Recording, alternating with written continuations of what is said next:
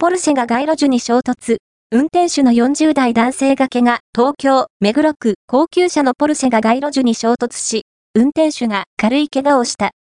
衝突した赤いポルシェは、バンパーが大きく破損していた。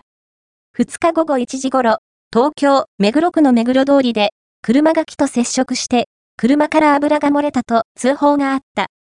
ポルシェが、何らかの理由で街路樹に衝突し、運転手の男性40代が軽い怪我をしたということで、警視庁が事故原因を調べている。